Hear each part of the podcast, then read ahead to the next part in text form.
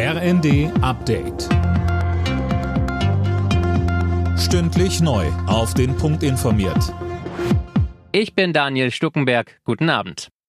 Jetzt steht es endlich fest. Das Deutschlandticket soll zum 1. Mai kommen. Darauf haben sich Bund und Länder nach langem Hin und Her geeinigt. Mit dem Ticket sollen die Bürger dann für 49 Euro im Monat bundesweit den Nahverkehr nutzen können.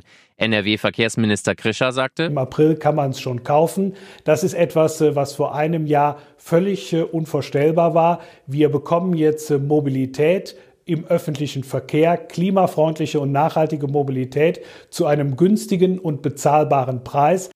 Das Ganze läuft aber noch unter Vorbehalt, denn die EU-Kommission muss noch grünes Licht geben. Bei Schüssen auf eine Synagoge in Jerusalem sind mehrere Menschen getötet worden. Die Polizei spricht Stand jetzt von mindestens sieben Toten. Weitere wurden verletzt. Die genauen Hintergründe sind noch unklar. Der Angreifer sei von der Polizei erschossen worden, heißt es.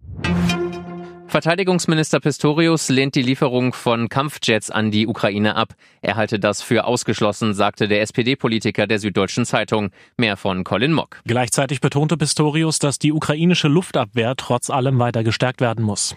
In der Ukraine sind derzeit Flugabwehrpanzer vom Typ Gepard aus deutscher Produktion im Einsatz. Allerdings gibt es da Probleme, weil nicht genügend Munition vorhanden ist.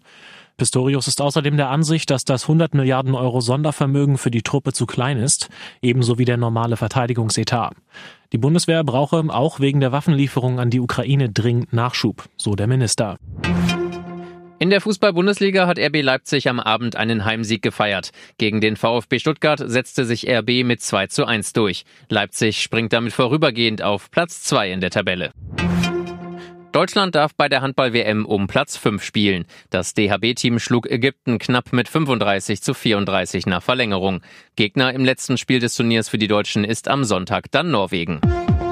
Alle Nachrichten auf rnd.de